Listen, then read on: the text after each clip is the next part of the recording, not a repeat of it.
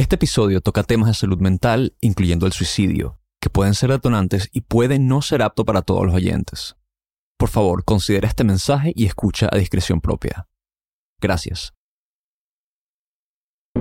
Bienvenidos a El Hilo, un podcast de Radio Ambulante Studios y Vice News. Soy Silvia Viñas. Y yo soy Elías Budasov.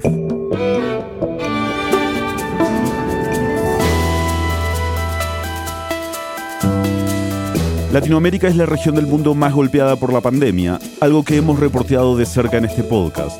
Pero hay otra epidemia que la COVID ha profundizado, una de la que no se habla tanto, el deterioro de la salud mental, en particular para los niños y adolescentes de la región.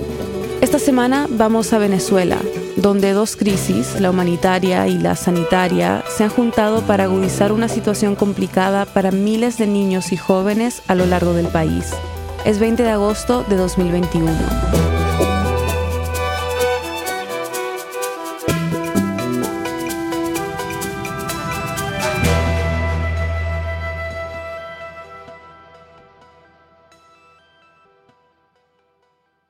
Nuestra productora Mariana Zúñiga reportó esta historia.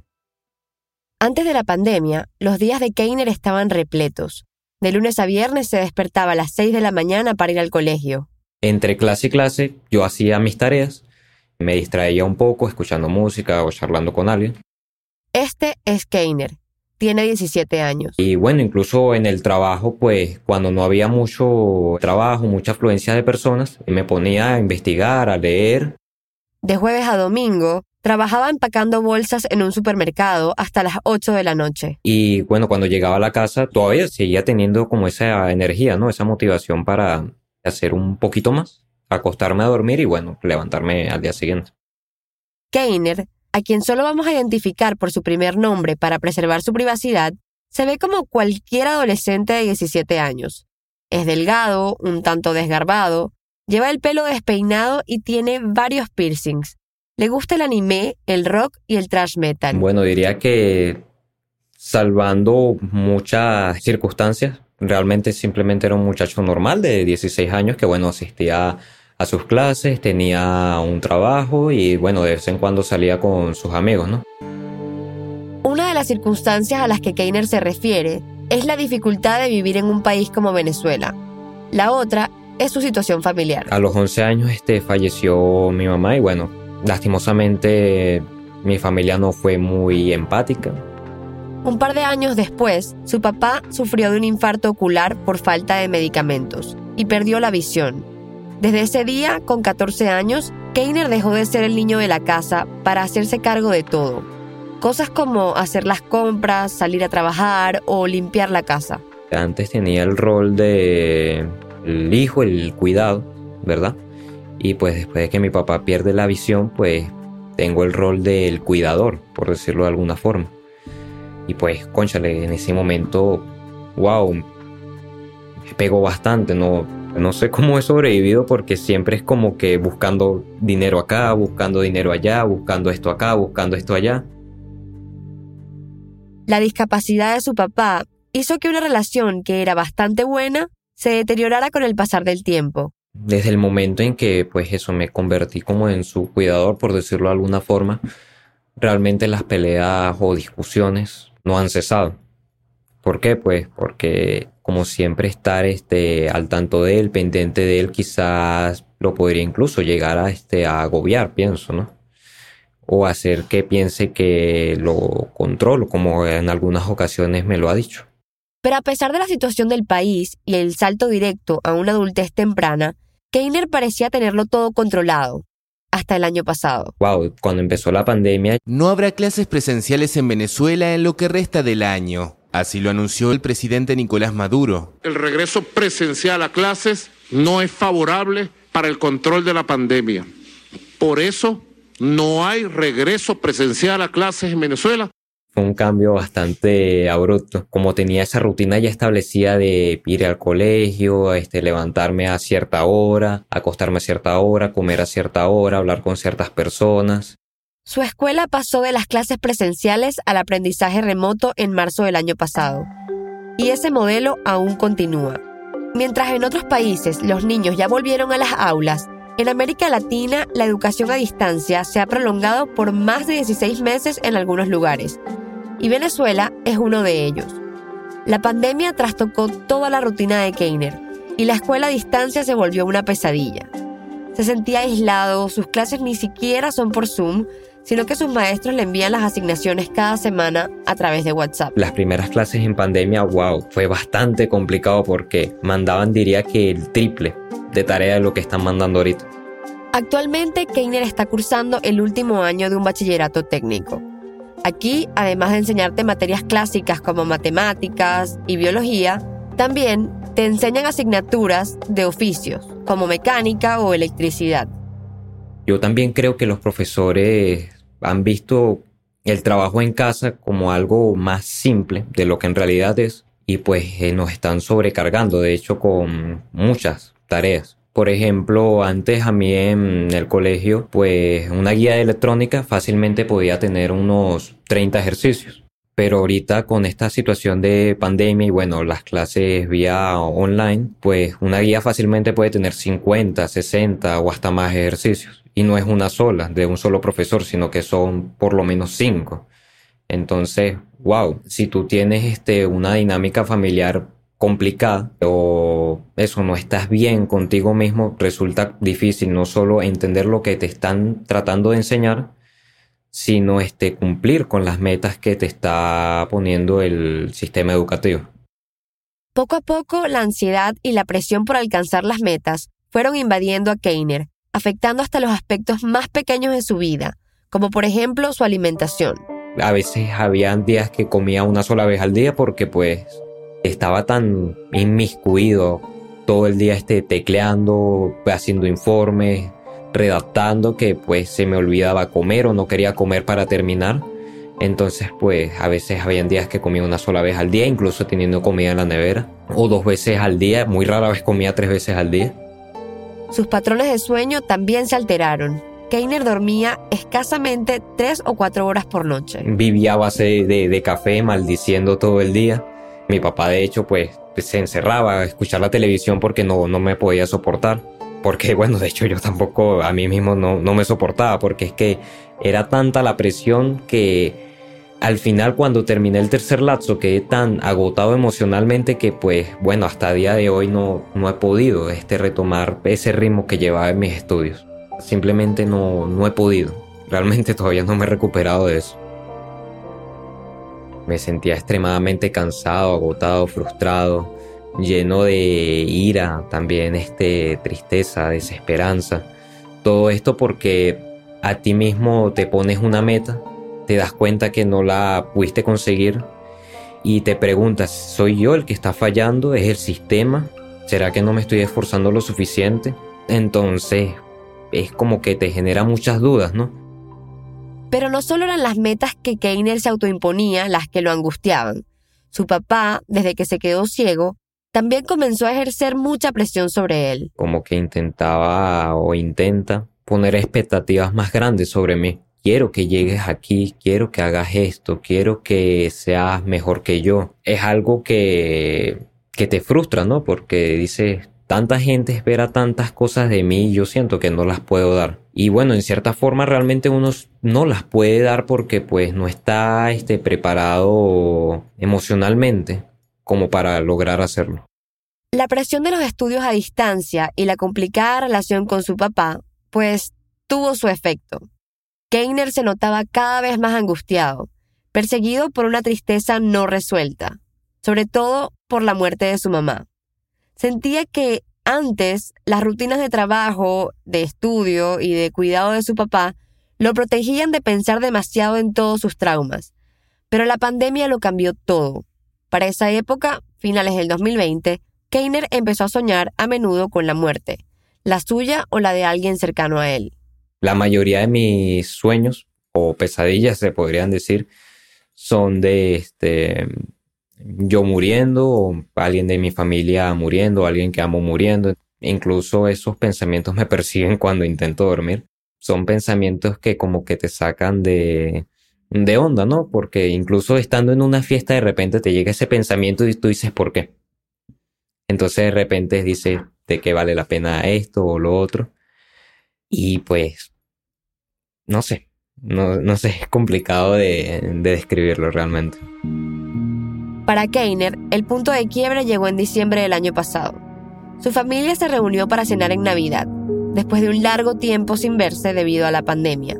Y durante la reunión... Mi tía me empezó como que a atacar con cosas que yo había hecho en el pasado o cosas que estaba haciendo ahora, como por ejemplo que ella me estaba diciendo que porque no sacaba a mi papá adelante, que mi papá se estaba muriendo ahí, que esto, que lo otro. Entonces mi papá le empezó a decir unas cosas a ella, después me empezó a decir otras cosas a mí. Entonces fue como que tantas cosas en ese momento. Esa madrugada, Keiner pensó en suicidarse y trató de hacerse daño. Y pues bueno, al día siguiente, cuando me vi el brazo, cuando vi lo que había hecho, cuando medio recordé, dije, wow, no sé qué estoy haciendo con mi vida, no sé a qué voy a parar, no sé si voy a llegar a vivir tan siquiera un año más, ¿qué hago? Y bueno, durante esos meses, hasta febrero, este, estuve como mucho tiempo pensando, mucho tiempo reflexionando, mucho tiempo preguntándome qué hacer, porque sinceramente no, no quiero seguir viviendo así. Vamos a volver al caso de Keiner más adelante. Pero después de la pausa, su historia es un reflejo de la epidemia de ansiedad y depresión que viven los niños y adolescentes en Venezuela y en la región. Ya volvemos. Hola, soy Camila Segura, directora editorial de Radio Ambulante, el podcast hermano del Hilo. Quiero contarles que ya casi estamos de vuelta. El próximo martes 14 de septiembre estrenamos nuestra nueva temporada Habrá historias sorprendentes, divertidas y formatos que no hemos explorado antes. Estamos muy emocionados y por eso preparamos algo especial para ustedes. Un mini episodio en el que les contamos un poco sobre algunas de las historias que escucharán en los próximos meses. Recuerden, 14 de septiembre. Busquen Radio Ambulante en Spotify o en su aplicación de podcast favorita. Les va a gustar. Existen chamos que nos dicen cosas como esta, ¿no? O sea, yo prefiero eh, hacerme cortes, hacerme cosas que me duelan porque me es más fácil como lidiar con el dolor del cuerpo que con lo que sienten. Él es Abel Saraiva. Soy el coordinador adjunto de SECODAP y coordinador del Servicio de Atención Psicológica de SECODAP también. SECODAP es una organización que trabaja en la promoción y defensa de los derechos de niñas, niños y adolescentes en Venezuela. Hablé con Abel porque desde el 2014 él y su equipo han documentado el número de suicidios en el país.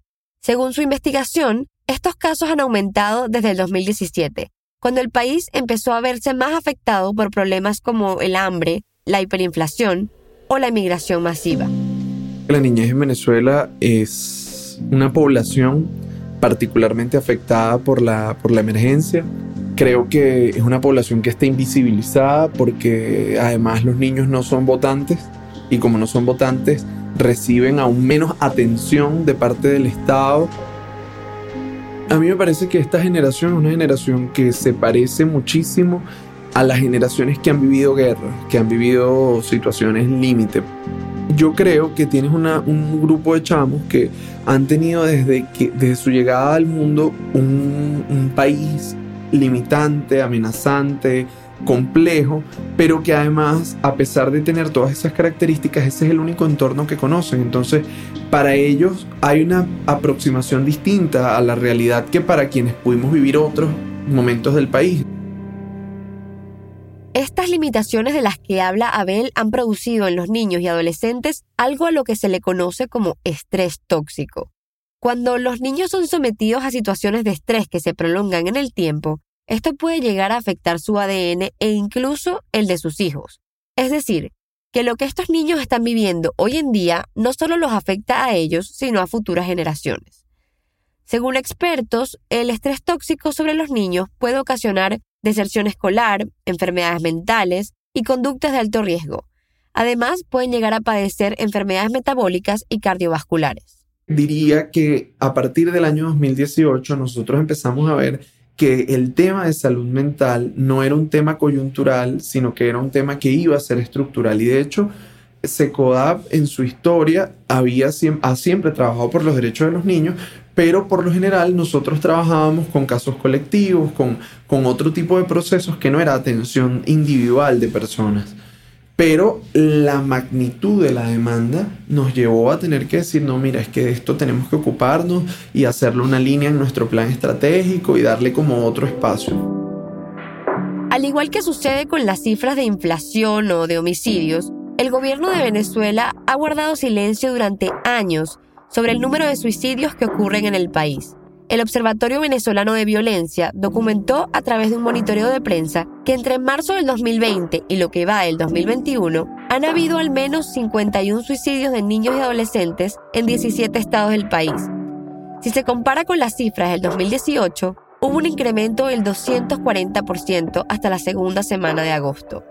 Sin embargo, se cree que estos datos están lejos de la realidad, ya que existe un importante subregistro en los números nosotros hicimos un informe sobre este tema que da cuenta cómo en algunos medios de comunicación de hecho es explícita la política de no cubrir suicidios, salvo que se trate de, de casos notables o que por su incidencia en la opinión pública sean inocultables. Pero esto no es algo que ocurre únicamente en Venezuela. En todo el mundo los medios no suelen cubrir suicidios particulares porque se trata de un acto de orden privado y además para evitar un efecto dominó el periodismo puede jugar un papel importante en mejorar o debilitar los esfuerzos de prevención del suicidio, dependiendo del tipo de cobertura que se haga. Pero si los medios y el Estado no hablan del tema, el resultado es que este problema puede terminar completamente invisibilizado. En el caso de Venezuela, lo que se ha optado es por no hablar del tema y esto, bueno, no, no deja sino de, de, estallarnos en la cara cada vez que se destapa un nuevo caso, un suicidio, un niño, un adolescente. Y la pandemia solo lo empeoró todo, y no solo en Venezuela. En Estados Unidos, por ejemplo, la cantidad de niños y adolescentes que llegaron a urgencias con emergencias psicológicas se incrementó significativamente durante la crisis del coronavirus. Abel lo ha visto desde su organización. Conforme va pasando los meses de pandemia, el número de solicitudes y de casos relacionados a las alteraciones del estado de ánimo aparecen desde el mes de marzo de 2020 en ascenso constante hasta finales de, año, que nos va mostrando cómo a medida que avanza la pandemia va avanzando así mismo el deterioro. Según el Servicio de Atención Psicológica de SECODAP, entre enero y junio del 2020, casi un tercio de los niños atendidos llegaron a la consulta por alteraciones en su estado de ánimo, es decir, casos de depresión y ansiedad. Y de ese total, 20% presentaron ideación e intento de suicidio. Hablé con varios psicólogos y pediatras del sector privado y todos informaron una tendencia similar, más niños con ideaciones suicidas y en peores estados mentales que hace dos años. Eso nos habla de un crecimiento tremendo del riesgo que existe de que los chamos puedan cometer suicidio. Entonces, ¿qué sucede? Que por supuesto en un entorno complejo, agobiante y donde pareciera no haber alternativas, entonces cobra poder la idea de que la muerte pudiera ser una alternativa para ellos. Entonces, para mí es un testimonio de, de cuánto le estamos fallando a los chamos. O sea, si en el país la única salida que ve un adolescente a su futuro es esa, quiere decir que nosotros estamos cercando enormemente las posibilidades para su desarrollo. Los programas de salud mental dedicados a niños y adolescentes son casi inexistentes en Venezuela. Y en general a la salud mental se le da poca importancia en el país. Un claro ejemplo de esto es que menos del 1% del presupuesto total del Ministerio de Salud está asignado al área de salud mental. No existen centros de salud psiquiátrica especializados en niñez, ni tampoco hay programas de prevención del suicidio de niños y adolescentes no hay una política pública de salud mental, porque una política pública implica recursos financieros, técnicos, humanos, voluntad política, y ninguna de esas cuatro cosas ha estado cubierta. No la hay para la población general, menos la hay para la población de niños y adolescentes, lo cual es dramático porque estamos hablando de un problema de escala nacional, una escala muy grande. Durante más de cinco años los venezolanos han sufrido de una continua crisis humanitaria y los niños han estado entre los más afectados. Han perdido su infancia ante la incertidumbre, la ansiedad y el miedo y aún así el país casi no cuenta con profesionales ni instituciones para tratar los trastornos psicológicos producto de esta crisis. Te voy a poner un ejemplo. Los niños que han perdido el contacto directo con sus padres producto de la migración hoy pudieran sobrepasar los 830 mil. De esos niños, menos del 4% recibe algún tipo de apoyo emocional. Entonces, ya de entrada sabemos que el sufrimiento que está experimentando la población sobrepasa ampliamente las capacidades de atención que tenemos y no hay un plan para priorizar, para responder, lo cual lleva a que bueno, las cosas se agraven y se deterioren y se deterioran. Y lamentablemente lo poco que queda en pie está en manos de la sociedad civil, que se hace un gran esfuerzo, pero es un esfuerzo que no alcanza para toda la gente que lo necesita. Y esto es algo que a Abel personalmente le quita el sueño. Wow, para mí ha sido durísimo. Y, yo siento que, yo he podido hacer lo mejor que ha estado a mi alcance, procurando siempre que la atención que ofrezcamos sea de la mejor calidad posible. Eh, pero es muy duro porque en muchos casos llegan y no tenemos una solución. Eh, donde necesitarías el, apoyo del Estado o donde necesitas, por ejemplo, algún soporte psiquiátrico, donde necesitas que a lo mejor los padres puedan encontrar un empleo y puedan cumplir su función, o donde necesitas un espacio seguro donde proteger a un chamo que está siendo víctima de violencia y no lo hay. Y esto es lo que a mí me, me afecta más cuando sentimos que, bueno, que la gente ha dado el paso de confiar, de atreverse a, buscar una solución a su problema y que pudieran llegar a, no recibirla, ¿no? Y eso te desalienta un montón. Pero mi, mi mayor angustia es que cada día se van cerrando más los espacios. Si los fondos destinados a la salud mental ya eran escasos, desde la llegada de la pandemia han disminuido aún más, ya que se están priorizando programas de vacunación contra el coronavirus. En el caso de SECODAP, Abel me contó que recientemente tuvieron que reducir el número de psicólogos que tenían porque sus donantes les recortaron el presupuesto. Y las opciones que tenemos para ofrecer son más cortas, más restringidas. Entonces, saber que cuando un chamo está genuinamente afectado, cuando su salud mental está comprometida, no tener opciones para ofrecer puede significar, bueno, un cambio dramático en la vida de estos chicos. Pero no todas son malas noticias. Abel me contó que el año pasado, por primera vez desde que existe el servicio de atención psicológica en SECODAP, empezaron a recibir pedidos de ayuda directamente de los adolescentes. Los propios adolescentes nos contactan también buscando ayuda, nos dicen que conocen a alguien que se ha atendido con nosotros y entonces quieren que les brindemos el apoyo. Entonces esto ha venido creciendo. Mayoritariamente hay que decir que son los papás, pero sí es, una tendencia que estamos viendo como, como al alza el hecho de que los mismos chamos piden apoyo. Creo que en eso hay una cosa positiva. Creo que esta es una generación de chamos que si bien pueden tener dificultades en expresar sus emociones frente al mundo adulto, por otro lado también creo que son más conscientes de la importancia que puede tener temas como la salud mental. Entonces vemos chamos que de cuenta propia dicen es que no sé cómo manejar mis emociones, no sé cómo regular lo que me pasa, necesito hablar con alguien. Y este fue exactamente el caso de Keiner. Dos meses después de la cena de Navidad, Keiner contactó a uno de sus profesores y le contó todo lo que había estado viviendo. Lo comenté con mi profesor guía y bueno, él me proporcionó, me proporcionó perdón, el número de Secodap. Mandé un mensaje ahí y bueno, después de eso tuve mi primera sesión con la psicóloga Isolmar. Y bueno, ya llevamos, diría que unos o tres o cuatro meses en esto de la terapia y siento que realmente me ha ayudado bastante.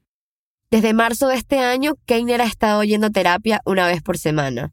Ha retomado una rutina saludable, volver a comer sus tres comidas y dormir a una hora razonable para recuperar la energía. Le han recetado un tratamiento y también pasa muchas horas escuchando música, porque eso lo ayuda a relajarse. Yo soy un gran amante de la música, me gusta mucho la música y realmente siento que como me hace sentir más este más yo, más conectado conmigo mismo. Y pues la psicóloga de Solmar me dijo que escuchara entonces más música. También me dijo que pusiera frases, por ejemplo, de, yo qué sé, te ves bien hoy, inténtalo, y cosas así. Que bueno, de hecho, en el fondo de pantalla del teléfono eh, tengo una frase que dice te ves bien hoy. Y bueno, son como cosas pequeñas, ¿no? Que, te ayudan como a ver que no todo es malo. Y pues a partir de que piensas no todo es malo, pues empiezas a ver como el vaso no medio vacío, sino medio lleno, ¿no? Desde que comencé a comunicarme con Keiner, lo primero que noté fue que sus fotos de perfil de WhatsApp siempre eran dibujos de anime, usualmente de un chico, en blanco y negro, triste o llorando. La última vez que hablé con él, me dijo que le habían ajustado la dosis de la medicación para la depresión y que se sentía mucho mejor. Sí, realmente me siento muchísimo, muchísimo, muchísimo mejor, la verdad, ¿sabes? Y wow, o sea, no sé, siento que últimamente todo se siente como, ¿cómo podría describirlo? Como despejar una gran neblina, ¿sabes? Que me estaba cegando, por decirlo de alguna forma. O como quitarte un gran peso de, de encima. Realmente me siento así. Ese día, la foto de perfil había cambiado. Esta vez, en el dibujo, el niño estaba sonriendo. Era colores y el cielo era azul.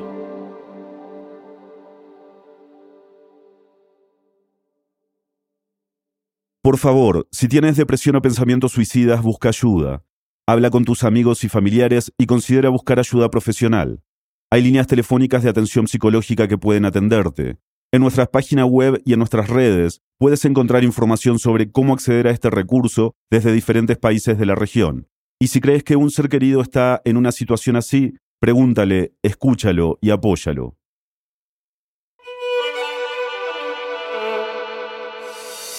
Mariana Zúñiga reportó esta historia con el apoyo del Dart Center de la Universidad de Columbia.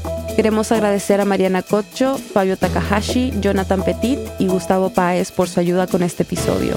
En el hilo somos Daniela Alarcón, Daniela Cruzat, Elías González, Desire Yepes, Inés Renique, Paola Alián, Camilo Jiménez Santofimio y Carolina Guerrero. Nuestro tema musical lo compuso Pauchi Sasaki. Parte de la música de este episodio fue compuesta por Remy Lozano. El Hilo es un podcast de Radio Ambulante Studios y Vice News. Gracias a quienes se han unido a Deambulantes, nuestras membresías.